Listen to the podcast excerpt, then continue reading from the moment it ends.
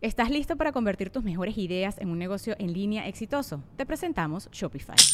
Tal vez no lo sabías, pero nuestro podcast More Than Mamis es un negocio y lo empezamos por supuesto para desahogarnos y hablar sobre la maternidad, no para convertirnos en expertas de ventas y del e-commerce. Así que sí, necesitábamos ayuda para vender nuestro merch y poner en marcha nuestra tienda. ¿Y cómo suena con Shopify? Llegó otra venta. Shopify es la plataforma de comercio que está revolucionando millones de negocios en todo el mundo. Ya seas un emprendedor desde tu casa o desde donde sea, Shopify es la única herramienta que necesitas para iniciar, administrar y hacer crecer tu negocio sin dificultades. Con Shopify puedo gestionar pedidos, envíos y pagos desde cualquier lugar, brindándote toda la información y estadísticas de tus ventas al detalle. Regístrate para un periodo de prueba con tan solo un dólar al mes en shopify.com barra sonoro, todo en minúsculas Ve a shopify.com barra sonoro para llevar tu negocio al siguiente nivel. Shopify.com barra sonoro. Las opiniones expresadas en este espacio son exclusiva responsabilidad de quien la emite.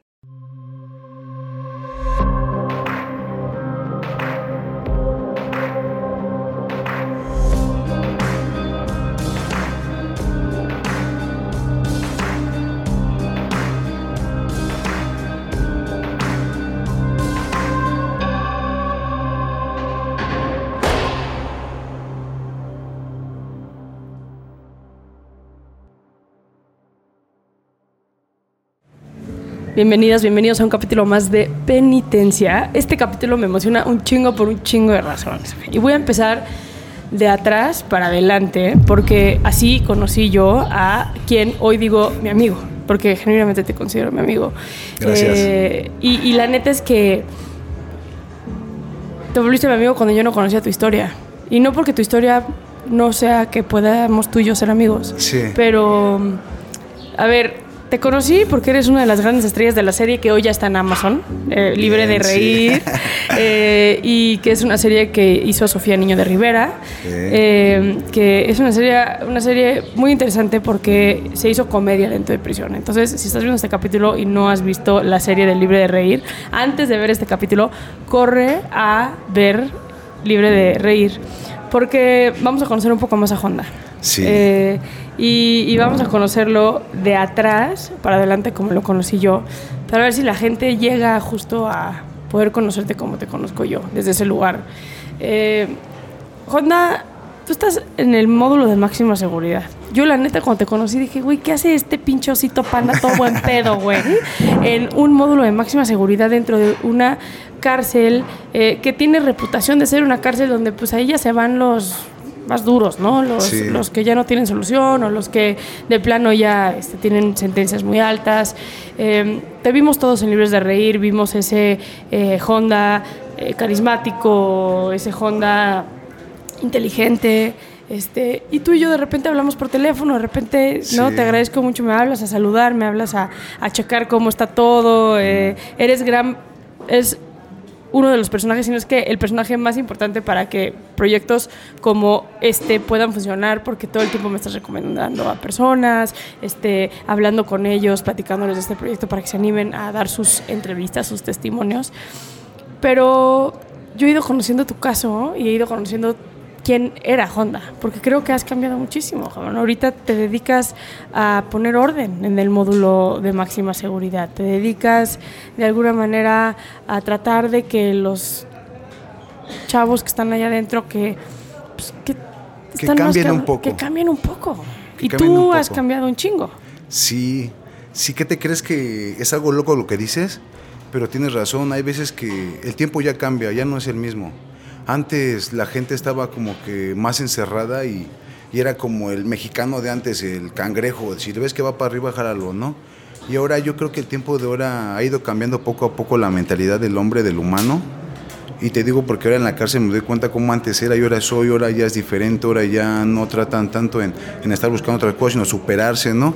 Por ejemplo, hacer teatro, hacer música, hacer deporte. O sea, sí lo ves, sí ves que hay Sí hay gente un que, cambio. que la cárcel le viene bien en el aspecto de que les da la oportunidad de dedicarse a otras cosas. Sí, porque la cárcel te da un espacio, es como en la calle está en, hay fiestas, hay diversiones que te alejan de muchas cosas. Entonces cuando tú llegas a un lugar como estos, como que te privas de todo eso y te pones ya a concientizar, empiezas a observar a la gente, empiezas a ver el porqué de las cosas. Es cuando empieza a ver ese cambio en ti, te dices, no manches, realmente. Pasa la pregunta cuando uno es joven, es adolescente, porque la mayoría de las personas de aquí somos, fue un momento fuimos adolescentes, eso es la palabra, adolecemos de muchas cosas. Entonces el dinero y cosas de la calle así, pero cuando llegamos aquí nos damos real realmente cuenta cómo, cómo son las cosas, ¿no? Y que realmente no eran las cosas como uno pensaba en su momento. ¿no? Y es chido, es, es, es padre empezar a inculcarle a la banda y que se dejan llevar, porque antes no se dejaban llevar, eran así como de, no, no, no, este, mejor saca un toque o vamos a, no, ahorita ya, ¿qué vamos a hacer rap? Ah, sí, vamos a hacer música, porque tengo un proyecto también de música de rap. Ah, sí, vamos, entonces veo que hay muchachitos que ya, más de irse a drogar o andar de cábulas, ya se jalan en sí. Tengo compañeritos que andaban fumando piedra y ese. Y ahora a raíz de que estamos en el taller de música de rap, ya se están ido alejando poco a poco. Y me doy cuenta que es un poco difícil. Porque desgraciadamente esa droga es un poco fuerte psicológicamente. Sí, te putea, te apaga. ¿No? Entonces veo cómo luchan.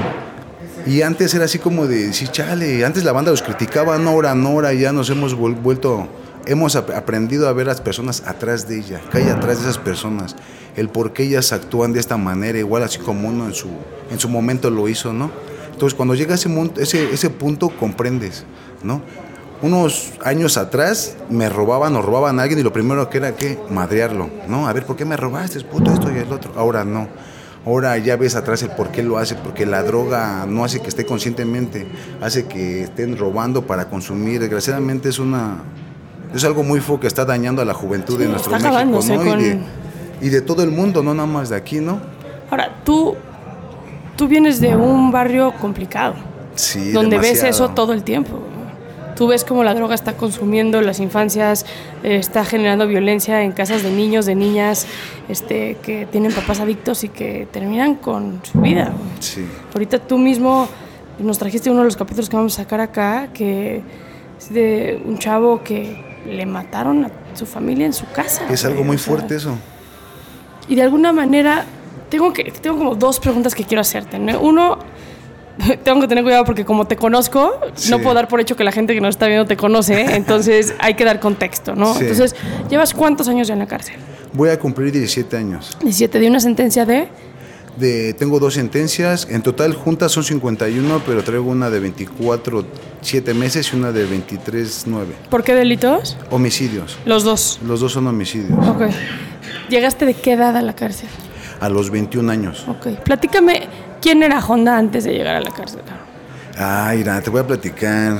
Honda hace mucho tiempo era, era un personaje que pensaba que, que era bueno ser como los demás de su barrio, ¿no? Yo veía a la gente de mi barrio y quería ser el traficante, quería ser la mamá, como decimos vulgarmente, ¿no? El líder, el jefe, el patrón, ¿no? Entonces a raíz de eso me fui envolviendo con personajes, fui juntándome porque realmente yo fui el que quería tener esa vida, ¿no? Ahora que lo veo de esta manera, porque ahora hay veces que me pongo a pensar y digo, ¿el por qué? Pero realmente el por qué fue el dinero, fue algo que realmente es insignificante, ¿no?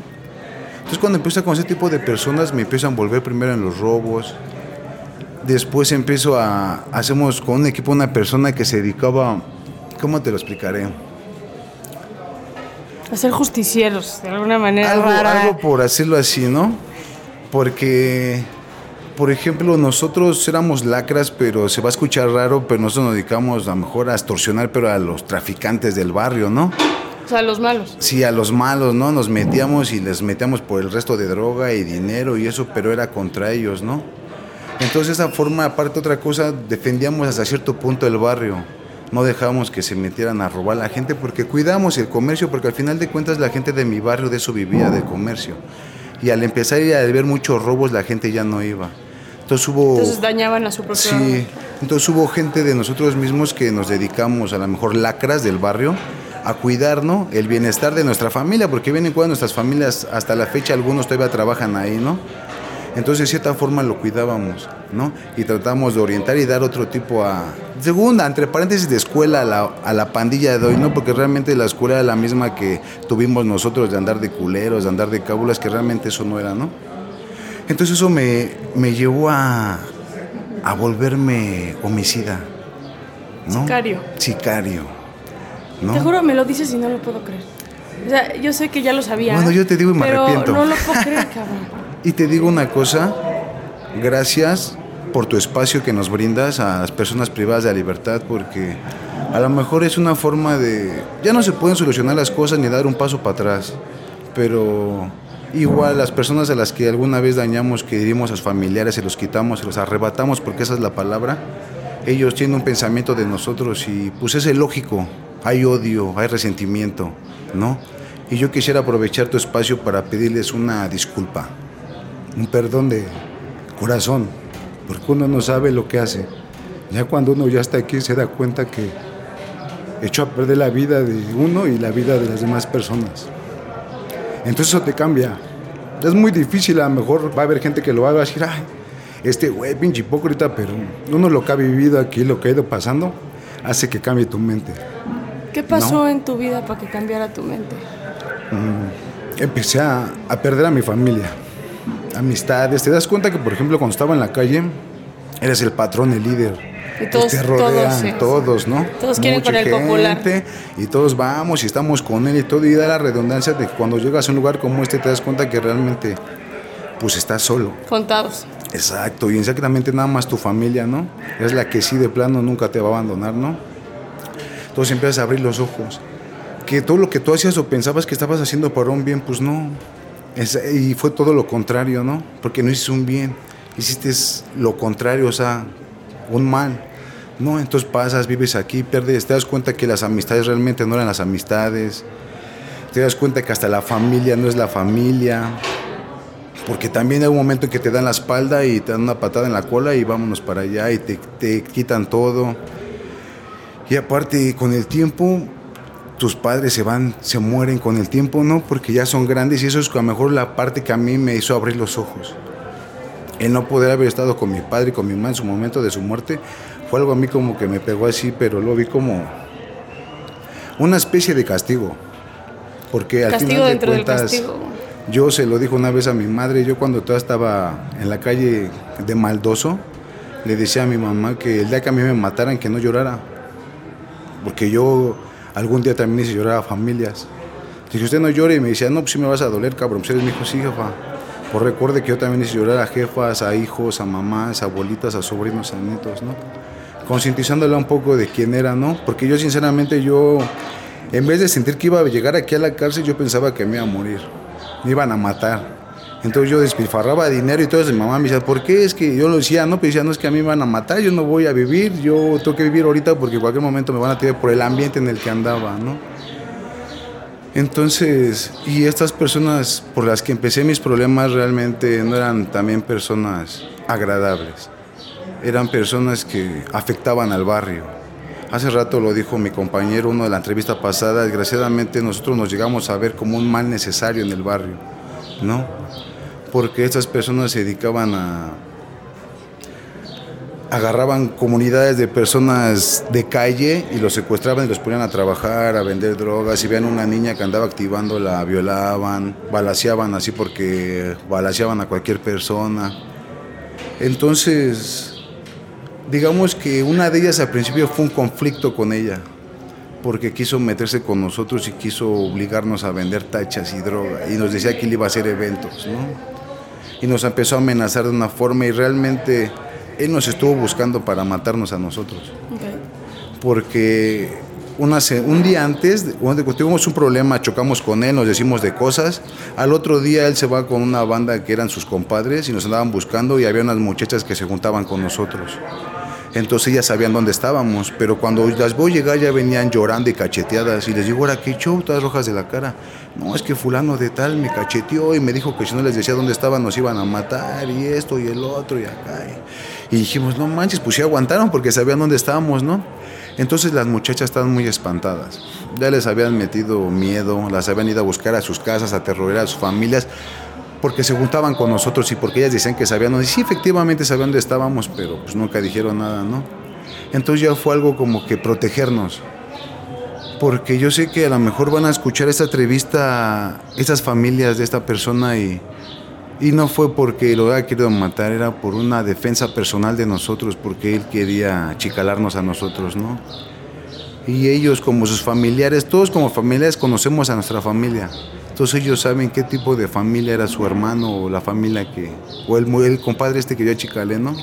Entonces en ese aspecto a él era él o nosotros. Y ya tenía días buscándonos. Entonces nos quedó otra más que tirarlo. A ver, hay, hay como mucho énf- énfasis que quiero hacer en varias cosas de lo que acabas de decir. Lo primero es esta necesidad que hay dentro de las personas de los barrios de cuidar al propio barrio porque la propia delincuencia que predomina en el barrio le dan la madre al propio barrio, ¿no? La merced, por Sí. decir una o el cosa. centro. O el centro, Tepito. Los arraigados, los, ar- eh, así que los, los más cercanos al barrio, ¿no? Y te digo una cosa, Tepito es un barrio muy bonito, muy folclórico, porque que no lo creas tiene su folclore dentro de él mismo, ¿no? Nada más que ahora sí que el- los tiempos cambian, ¿no? Pero yo te podría decir que mi barrio es un barrio bonito. A ver, los tiempos cambian y están ganando lo que tú peleabas, de alguna manera. O sea, hoy Sí. la extorsión, pues lo comentábamos hace ratito, ¿no? Hace unos meses mataron a las dueñas, bueno, a la dueña y a su esposa, una de las dueñas del Dolls, ¿no? Este antro a la mitad de, de- de- de Tepito, Sí. muy conocido, muy famoso, yo fui muchas veces. Este, pero, pero ya todo es cobro, uso de suelo y cobro de piso y todo es chavitos 9, 10, 11, 12 años, cabrón, armados, vendiendo droga, este, se pareciera que la intención de lo que ustedes pretendían hacer dio Se volteó. se volteó. Desgraciadamente aquí es este es influye mucho quien guía al barrio, ¿no? Aquí, por ejemplo, yo les daría un mensaje a los chicos de mi barrio, nada más de mi barrio, de todos De los barrios, ¿sí? O sea, en en general, no, porque sería un mensaje general a ellos, pero no, yo diría generalizar porque ahorita eso se ha extendido no nada más al barrio, se ha extendido casi a todo el distrito, a todo México, este show, ¿no? Entonces yo el consejo que les daría es que no vale la pena. No vale la pena andar con la gente, no vale la pena andar armado, andar con butirrucas, con butidinero, no vale la pena nada de eso.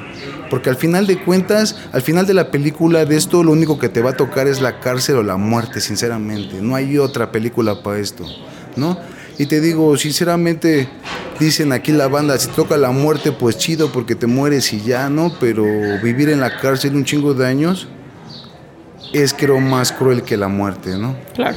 Porque lo estás viviendo en vida propia. Entonces, mi- Aparte, lo que te pone, de alguna manera, por decirlo, ¿no? O sea, lo que te emociona de pertenecer es ese pandillerismo, esa complicidad, ese sentirte parte de, sentirte incondicional. Y como dices tú, cabrón, llegas aquí, lo pierdes todo, incluyendo tu libertad. Y porque aquí, pues sí, cabrón, puedes tener mucho dinero, pero pues lo más que puedes hacer es pagar una buena pantalla dentro de tu celda. Eso, nada más, o una torta chida, O una más. torta Sí, chida, porque- o dormir con menos cabrones en la celda. porque realmente no. Pero no, no te es un sirve. privilegio. No, para nada. Aquí el dinero no, no te sirve para nada. No es más que te ayuda, pero tienes hambre en lo único. Porque de ahí en fuera nada, no te sirve para nada. Dicen aquí la banda. Aquí los pacos de billetes no te paran las metidas ni nada. Porque así seas el más chacal, el más maldito de los malditos, aquí no les importa. Aquí sinceramente en la cárcel lo que más vale es la amistad que el dinero. ¿No? Aquí si tú te haces fuerte es por la amistad. Porque ha habido casos que llegan a ofrecer dinero por las personas, pero si la amistad es más fuerte, así tú me puedes ofrecer un millón de pesos, tres, cuatro, cinco, pues yo no te voy a responder porque mi amistad es más fuerte que eso, ¿no? Y aquí en esos lugares donde yo me encuentro, yo creo que lo que nos da la fortaleza y esto es la amistad. La amistad, ¿no? Que lleva el uno al otro el compañerismo, ¿no? Porque se viven muchas cosas aquí, desde traiciones hasta...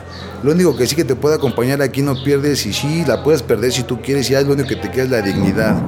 Pero ahí en fuera, si tú la conservas, es lo que te mantiene firmes, firmes, firmes, firmes en esto. Ahora, Javier, tengo que hacerte una pregunta que es, dentro de Reinserta, la fundación que encabezo, eh, junto con Mercedes, mi socia, eh, trabajamos mucho con adolescentes en conflicto con la ley y cada vez trabajamos con más niños sicarios. Sí, Y yo nada más no sé por dónde llegar a cómo prevenimos la normalidad que adopta una persona que se dedica a matar. Y me atrevo a preguntártelo porque tú te dedicabas a matar. Sí. Eh, sé que ya hace mucho, pero justo porque tienes esa capacidad de reflexión que tienes ahorita, quizá podamos platicar de esa realidad, o sea, de ese chavito hoy de 13 años, cabrón, que está siendo entrenado para, para, para matar. ¿Cómo, ¿Cómo prevenir eso? La- realmente te voy a decir algo que es muy fuerte. Desgraciadamente nuestro país no apoya a la escuela, no apoya al deporte. Y es algo fundamental que debe apoyar y es una parte, yo creo, es un punto fuerte el deporte y el estudio para sacar a los chicos. Porque realmente es lo mismo, yo como en mi, en mi experiencia propia, te lo digo a mí lo que me cegaba, pues era el barrio, uno está chico y desgraciadamente pues nuestros padres, no hay escuelas para padres y todos los que somos padres ahora tratamos de ser padres a como creemos que está bien las cosas. Pero hay veces que estás tú en el barrio y como chico de barrio hay veces que te importa más lo que dice la banda de la calle que tu jefe, ¿no? Porque a mí mi jefecita me dice, métete cabrón y cacay. Y espérame, yo quería estar con la banda a huevo afuera, ¿no? Claro. Y ahora que vivo aquí digo, no manches, ¿qué no daría ahora por regresar el tiempo y estar con mi familia en vez de estar con la banda? Pero es eso, te, te atrapa el, el núcleo en el que vives, ¿no? Porque ves a la banda que llega pues, con los pacos de billetes y que, que soy yo el patrón y que soy esto y que el otro. Y realmente es un mundo de egos, pero eso es lo que atrapa a la juventud de hoy, el ego. Pero en la ausencia de algo más, ¿no? Porque yo, con muchas de las entrevistas que hemos hecho aquí en este espacio, mucho es qué hace diferente a una persona que es capaz de agarrar una pistola y quitar la vida a alguien y a alguien que no. Y realmente te digo una cosa, no te hace más diferente que una persona. Porque... No, porque alguien tiene esa capacidad y otra persona no. O Sí, esos pero- huevos, o ese... No, pero es que a lo que me refiero es de que en sí todas las personas tienen la capacidad de eso. Lo que te cambia es eh, la circunstancia. Porque unos lo hacen por placer, como yo que lo hacía por dinero, por ser yo. En una ocasión, en otra ocasión lo hice porque estaba en peligro mi vida. Y te digo una cosa, hay veces que la, maya- la mayoría de veces es por miedo, ¿no? Hay veces de que Ay, me tocó el caso una vez de un muchacho que decía yo soy, que yo quiero pertenecer a ustedes y esto y el otro. O así, pues toma la pistola, ve y matase. Y pues ya lo tuvo que hacer y yo le vi a la cara al muchacho y ya así como que ya me quiero aventar de reversa, ya no quiero, pero ya hablé. Y el, el problema aquí en este mundo es que aquí lo que se habla se sostiene, ya lo hablaste, es hora, porque si no, ahora, ahora vas tú. Eso es lo que te da tu identidad, o tu integridad, o tu... Entonces realmente esos son muchos factores, ¿no? Hay desde que a lo mejor lo hace por gusto porque quiere ser eh, aquel, hay el que lo hace por miedo, o hay el que lo hace por querer convivir con la banda, lo hace pues después dice ya estoy aquí en este núcleo, pues ahora lo tengo que hacer a fuerzas y se, se mete en ese hoyo, ¿no? Pero yo pienso que la mayoría de esto es, es la, la mala guía social. ¿no? La mala guía social, ¿no? Pues yo creo que si hubiera un poquito más de apoyo en el deporte y en la escuela, yo creo que México se irá para arriba.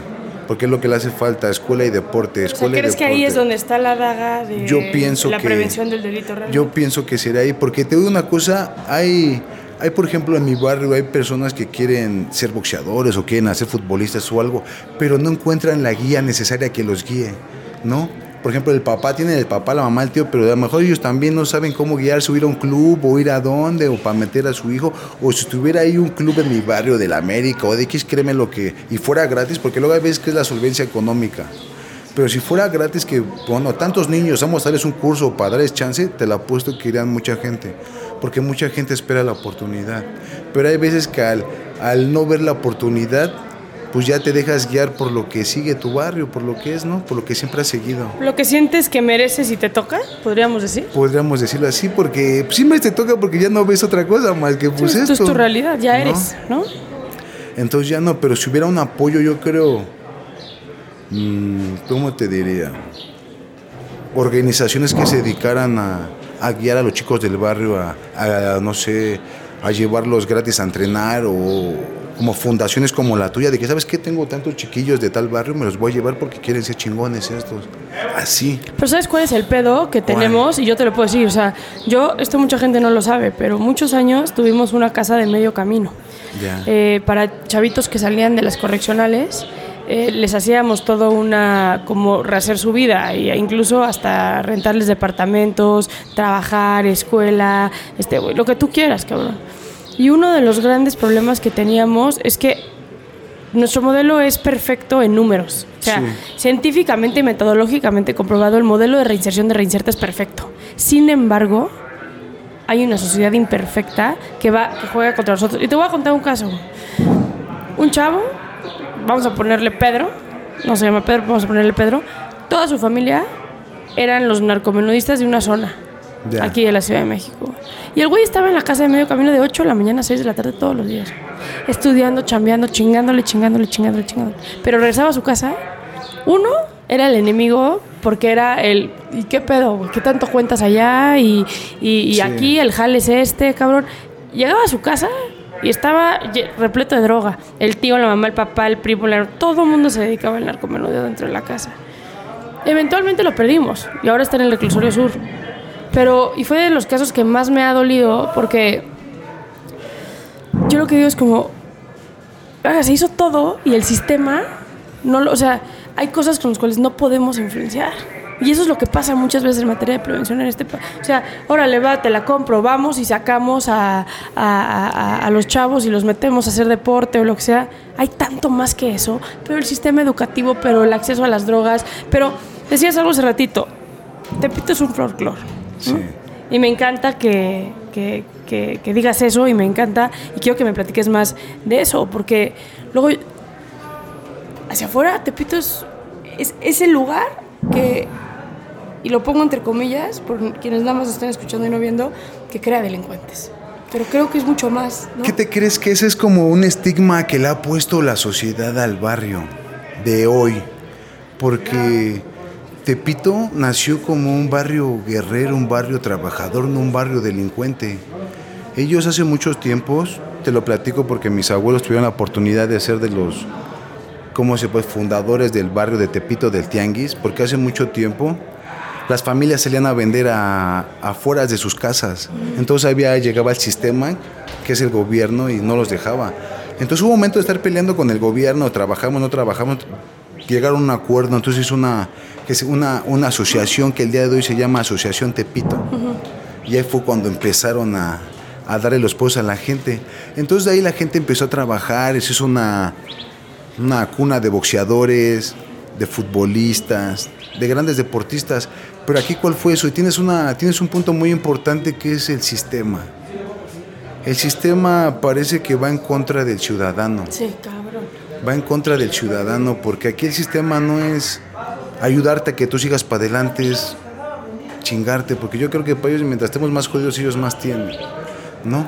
Entonces es un, factor fundamental, no el sistema. Entonces cuando ya este Tepito se crea, empiezan a trabajar, porque no había, en el tiempo yo que te digo de mi padre, no había ladrones, no había rateros.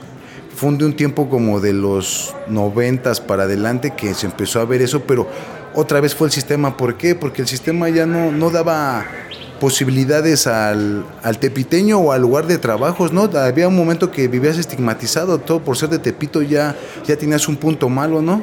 No puedes llegar a un trabajo a decir, es esto porque soy de Tepito, puta mano, este güey este, nos va a robar, nos va a poner o va a hacer esto y el otro, ¿no? Entonces, hay veces que el sistema, la pobreza, la necesidad de llevar la comida a la casa, hay veces que también eso hace que la gente empiece, empezó a delinquir, a hacer demás, ¿no? Porque ya el sistema que subía que la tortilla, que el huevo, que la gasolina, que entonces esos güeyes se sentían que el pueblo se siente apretado. Y al no ver un apoyo de parte social del gobierno o de una institución, pues ¿qué dicen? Ni modo. Ahora sí decía una canción de un artista, decía, bueno, agarro el cuchillo y disculpe y usted perdone, ¿no? Porque desgraciadamente llegó a ese sistema. Pero, Sí, Honda, pero también pretender combatir el dinero fácil con el sistema funcional no necesariamente da resultados. Bueno, también tienes razones. No, y no da resultado porque al fin de cuentas el dinero fácil siempre te va a llevar a, un, a este lugar, al otro, como te digo, ¿no? Pero desgraciadamente sí es fue toda la tristeza. Pero fíjate, una cosa es la pobreza y la tristeza de la gente que empezó a vivir un momento en Tepito. Allá a después ya empezar a ver que era fácil robar y meterse a chambear y empezar a hacer lo que, lo que el día de hoy vivimos ahora, ¿no? Y no nada más en mi barrio, ya en todos lados es lo mismo, ¿no? Entonces yo creo que es parte del sistema también eso, ¿no? Tepito, ¿cuál es la parte de Tepito que te enamora? Ay, su gente. Porque aunque muchos tenemos como el estigma de que somos culeros, no, ¿qué te crees que la gente... Gente que de- le chinga, güey. No, trabajadora, gente de 5 o 6 de la mañana ya está chingándole. Ahorita ya hay puestos tan armados, pero yo me acuerdo cuando tenías que salir a las 5 de la mañana, pinche puestos, te puestos bien pesados y lonas, y ya van desde tempranito. Y ahí, ¿qué te crees que la gente de cuando yo estaba en la calle siempre era de que vamos a trabajar, nunca fue pero gente de vamos a robar o vamos a hacer, no, siempre fue gente de vamos a trabajar, vamos a ver qué hacemos, gente productiva. Y hasta el día de hoy lo hay, porque lo hay, lo sigue habiendo. Nada más que como te repito, el, el problema social que nos atrapa ahorita en estos días, en este momento, está jodiendo al país, ¿no? Pues realmente ahí todavía hay gente que trabaja, gente que se esmera, gente que de otros lados, antes era pura gente de Tepito, ahora ya hay gente que llegó de otros lados hacer su vida a Tepito porque llegaron ahí a hacer el comercio, aprendieron a ser comerciantes. Y el día de hoy hay gente que yo luego platico con ellos y dicen, amo Tepito, ¿no?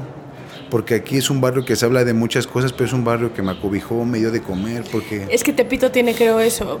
Tepito te hace sentir que perteneces y que eres parte de. Y hay pocas comunidades, colonias, municipios, espacios que te hacen sentir que realmente perteneces. Exacto. Y casi que me tatúo Tepito en el corazón este, y, y lo llevo en el alma, ¿no? Y eso está cabrón porque es bien simbólico que es uno de los barrios más peligrosos, ¿no? Del país. Sí, desafortunadamente, porque digo, bueno, sigue estigmatizado y realmente sí, qué mala suerte que siga así, porque más bien ahora sí sea cierto eso, ¿no?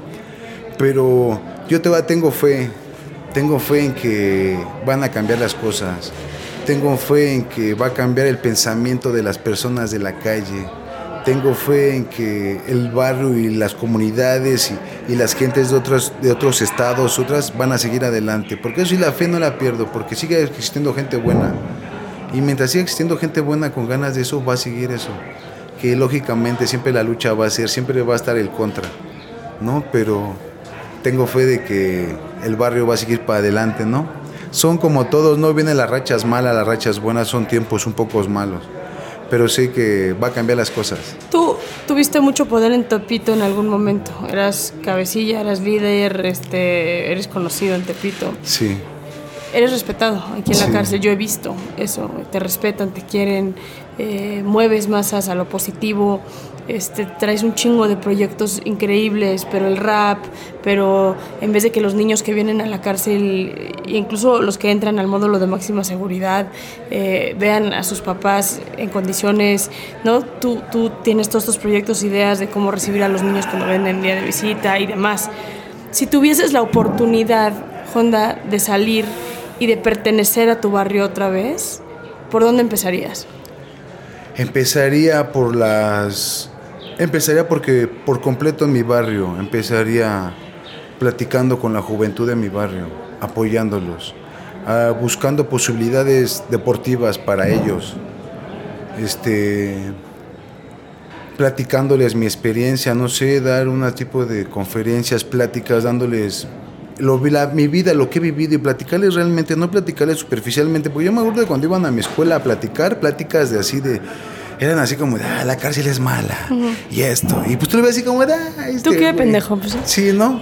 Pero, y ahora que lo veo, digo, no, no es la cárcel, como me contaba ese güey, está más culera Sí, la sí. cárcel, ¿no?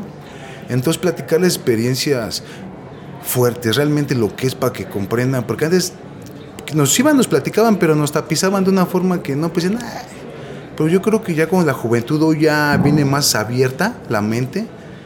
Yo creo que cuando empiezan a escuchar las palabras vivas de experiencias reales, de lo que puede pasar y de lo que pasa en estos lugares y de lo que puedes perder, deja lo que pasa aquí, lo que pierdes, ¿no? Porque aquí lo que más tú pierdes, lo más importante es la familia, ¿no? Deja el dinero, las amistades, eso, la familia, la pierdes. Entonces son de las cosas y, y eso mi gente de mi barrio no, muchos no sabemos lo que es la familia. Así decimos la familia, pero realmente no sabemos. Cuando llegamos a ese tipo de lugares, a un hospital, es cuando dices, te das cuenta quién es la tu familia, ¿no? Están. que es muy egoísta, porque al final también, pues, es como llegar a la cárcel. Me arrepiento cuando llegué a la cárcel, ¿no? Y lo digo con todo el respeto del mundo, pero es como, pues, pues sí, cabrón, pero ya que llegaste a la cárcel. Sí, pero es O lo sea, que te- ¿cómo puede haber ese arrepentimiento, esa reflexión? Este, Ah, aquí ya es demasiado tarde. Te platico. Exactamente, que te es, es demasiado tarde, tienes razón. Pero es, Es que tarde y hasta cierto punto hasta injusto, porque es como si ya te arrepientes ya que te agarraron. Pero si no me agarran, no me arrepiento, ¿no? Es que, por ejemplo, te pongo este ejemplo, hay un refrán que dice que, que tú hay un hoyo, te tropiezas, ya sabes que está el hoyo, pero el humano mientras no sepa que está ese hoyo, no experimente en cabeza propia, no va acá. Yo también me decía, te platicaba, mi abuela y me decía, porque mi abuelo estuvo en Locumberra y me decía, no, la cárcel es la cosa más curada del mundo. Y siempre me lo dijo, me lo inculcaba en mi mente como diciéndome, pórtate bien, güey, la cárcel es lo más feo del mundo. ¿Por qué estuvo en Locumberrito, abuelo? Ah, porque le pegó a mi abuelita. Lo y lo Sí, metieron a la y cárcel lo por metieron, violencia. sí, familiar. Qué ¿no? cabrón. Sí, era un desgraciado de mi abuelo. y este, Que paz descanse. Ah, sí. No, pero este. Sí, este. ¿Cómo te arrepientes hasta llegar aquí? Sí hay el arrepentimiento, pero ya no puedes porque desgraciadamente te das cuenta que tienes que vivir esto porque yo te repito, si hubiera estado en la calle yo no hubiera aprendido esto. No, cuando tengo una cosa no estuviera ni arrepentido, a lo mejor ni fuera la persona que soy ahorita, porque siguiera mi mundo de yo soy aquel y guau. Desgraciadamente y afortunadamente tuve que pasar por esto para aprender muchas cosas de la vida.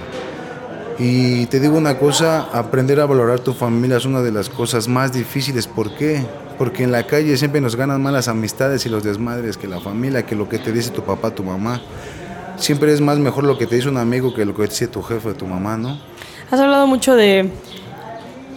No sabes lo que es la cárcel hasta que llegas a la cárcel.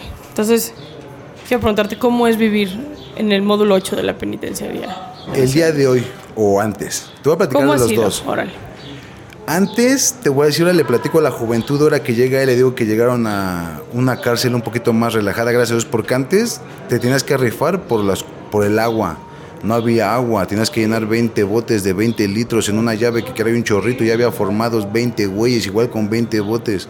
Entonces, diario eran peleas, tiros, ¿no? La visita, antes había gente que no respetaba la visita, entonces tienes que estar cuidando a tu visita, Tienes que estar cuidando tus cosas personales, porque así como llegas, así como te ven en corto, luego te quieren robar también, ¿no? Entonces tienes que, es, es la manera de vivir, te roban, tienes que estarte peleando, ahora no es como, como en la en tu casita que comías y mamá lavaba el plato, ¿no? Aquí comes y aquí lavas, pero los de toda la banda, que son como 15 güeyes, ¿no? Y tienes que lavar un baño donde, ahora sí que los quehaceres que no hicieron en la casa los hacen aquí. Aquí sí lavas baños, metes las manos a la calabaza, ¿no? Tienes que cuidarte. Hay problemas que a veces inclusive llegan a la muerte. Ha habido problemas hasta que por un bolillo, un vaso de arroz con leche se ha matado a la gente porque también el hambre Aquí está adentro. cabrona, sí, ¿no? En cuestión de la comida, pues no es tan buena como digamos, ¿no? Pues, a lo mejor tampoco no está tan mal, ¿no? Pero no trae sal, no trae nada. Entonces, en cuestión de comida, en cuestión de muchas cosas, cambia. ¿Duermen cuántos en una celda? Aquí está barato, dormimos cinco. Pero había momentos que vivían 10, 15 cábulas En en, una una, celda, ¿de de cuánto? 4 por 3 porque no eran ni el 4 por 4 eran 4 por 3 Entonces imagínate el convivir en una celda con personas malhumoradas, sucias, o que si es algo les molestó. Es como vivir en una jaula con leones. O sea, esto que dicen que la dormida del, del, este, del, del- de Cristo y la cebollita, Ah, eso no, sí existe. Sí, sí, existen más pesadas la de Batman y el resto. y A ver no. cómo son esas dormidas. No, pues haz de cuenta que la de. No, haz de cuenta que hay momentos donde no caben la banda, entonces tiene que amarrarse. Amarrarse a la reja parados. Tú así, literalmente estás parado y estás amarrado a la reja y estás durmiendo. Y con tus rodillas, pues, lógico, se te vencen, pero ya con el metal, pues ya no te dobla, ya te quedas así parado, ¿no? O hacen sus hamacas. No hay de rejas a rejas, entonces ahí está como que más o dos ves el tapete persa, por el tapete persa porque ves como 7, 8, 10 güeyes, todo el piso tapizado de güeyes, ¿no? Así le dicen el tapete Sí, persa. el tapete persa, porque dices, no, pues butigües, quieres pasar al baño y hay un güey dormido en el baño. O sea, son cosas que, que son incómodas para la vida del ser humano. No, pero, son brutales.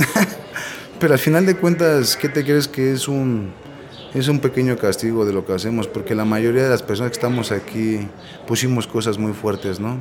Que ya con el tiempo nos dimos cuenta que pues no eran como pensábamos. Y estamos arrepentidos, pero como dice el arrepentimiento es demasiado tarde, ¿no? Pero ahora la manera de, de volver a regenerar el arrepentimiento es ayudando a la sociedad de alguna manera a cambiar, ¿no? El modo de pensar que uno tenía, ¿no? Quiero hacerte una última pregunta. Eh, ahora estás en la televisión nacional. Este, Gracias a Eh, ustedes, la oportunidad no. que me dieron, ¿no? Lo que es. ¿Qué fue? Eso es lo que quiero preguntarte. Como para ti, este proyecto Libre de Reír, eh, ¿qué, qué- qué simboliza para ti eh, todo lo que viviste dentro de estas semanas que estuvimos grabando y haciendo estos talleres con Sofía, Niño de Rivera?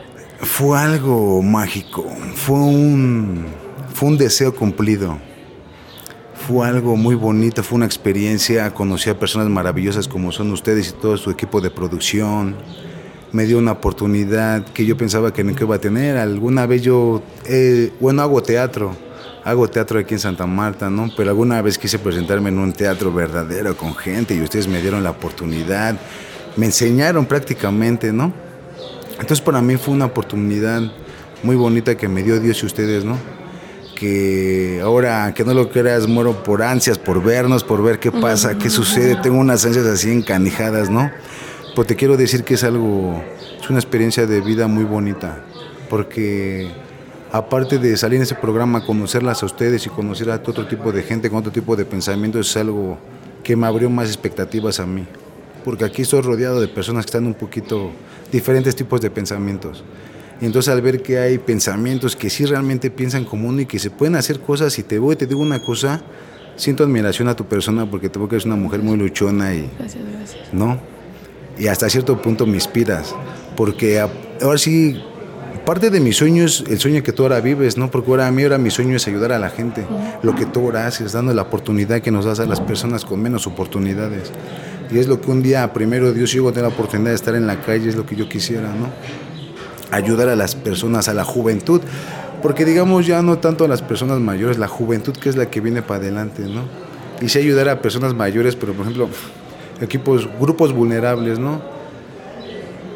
Personas de la calle, mujeres de prostitución que ya están este, jubiladas, a casas de ancianos, este, casas de hogares de niños. Por ejemplo, una vez, yo fíjate, eso me nace este sueño. Te voy a platicar rápidamente algo. Una vez aquí hicimos este, un evento y a mí me gustó mucho porque yo veía como los niños, tenía mucho tiempo que el módulo 8 no se veía como un, ¿cómo se puede decir? Como un salón de fiestas. No, yo veía a los niños y a los papás. A ver, para que la gente entienda, el módulo 8 es el módulo Máxima de máxima seguridad. seguridad adentro de la. Es como una cárcel adentro de la cárcel. es la ¿no? cárcel adentro de la cárcel, ¿no? Entonces, entonces a mí se me hizo como de repente hubo un momento que hasta yo mismo no pensé que estaba en la cárcel, pensé que estábamos en un en un lugar de fiestas, ¿no? Y algo que me llenó muchísimo al final de eso, hubo personas que se me acercaron, internos, amigos míos, y me dijeron gracias, güey. Le digo, ¿por qué, güey? No mames, güey, al Chile nos, nos sacaste de esto. A la familia, a mis hijos. Y créeme que eso hasta el punto todavía como que me dan tanto de sentimiento porque digo, chale. Son cosas que el humano pierde por andar de cábula. El convivir con su familia. Ahora, qué cabrón poderle dar una experiencia a un niño que viene a ver a su papá de tener un momento de felicidad con su papá, que está en un modelo, en un penal de máxima seguridad. ¿no? Y es bonito, ¿qué te crees que es bonito? Yo no había, nunca había sentido eso, pero es bonito ver a, a las familias juntas. Es bonito ver a un niño cuando está con su papá. Sí. Es algo así como que chale.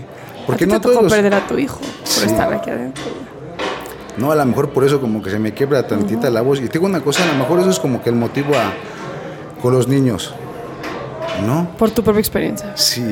Entonces aparte me he dado cuenta que los niños de la cárcel, digo los niños de la cárcel, digo, le- les digo así porque cierto punto se vienen a encerrar con sus papás. Entonces carecen lo que un, un niño normal no tiene. Un niño normal va con su papá al parque, va de vacaciones, va al cine. Entonces el niño de la cárcel, le hablo así, es porque él carece de todo eso. Claro. Entonces cuando yo les brindé eso... Él tiene que venir a formarse desde las 5 de la mañana para Sí. poder entrar, pasar seguridad, este, pasar todos los filtros de seguridad, venir vestido de cierta manera para poder pasar un ratito con su papá. Entonces ver a un niño que necesita eso y tú lo ves feliz porque no lo vive a diario, dices, chale.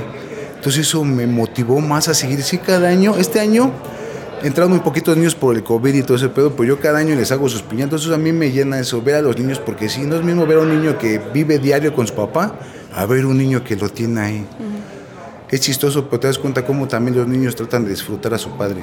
Claro. Y es verdad, ¿no? Y los padres disfrutar a sus hijos.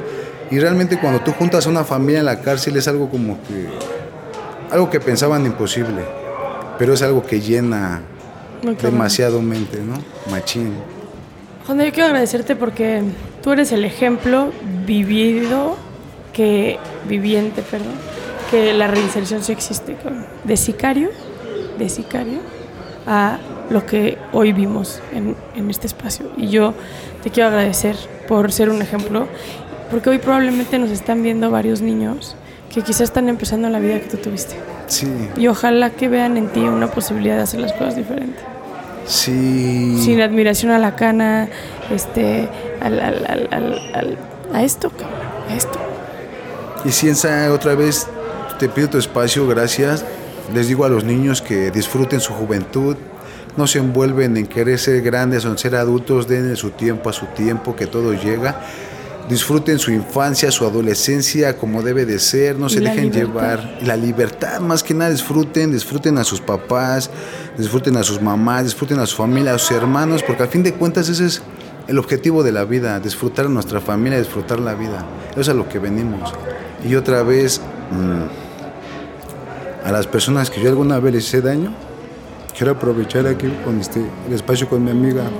Discúlpenme, se me quiebra la voz porque hay un arrepentimiento en mí. Y aquellas personas que yo asesiné a su familia, It is Ryan here, and I have a question for you. What do you do when you win? Like, are you a fist pumper? A woohooer, a hand clapper, a high fiver. I kind of like the high five, but if you want to hone in on those winning moves, check out Chumba Casino. At chumbacasino.com, choose from hundreds of social casino style games for your chance to redeem serious cash prizes. There are new game releases weekly, plus free daily bonuses. So don't wait. Start having the most fun ever at chumbacasino.com. No purchase necessary. Group. Void were prohibited by law. See terms and conditions. 18 plus.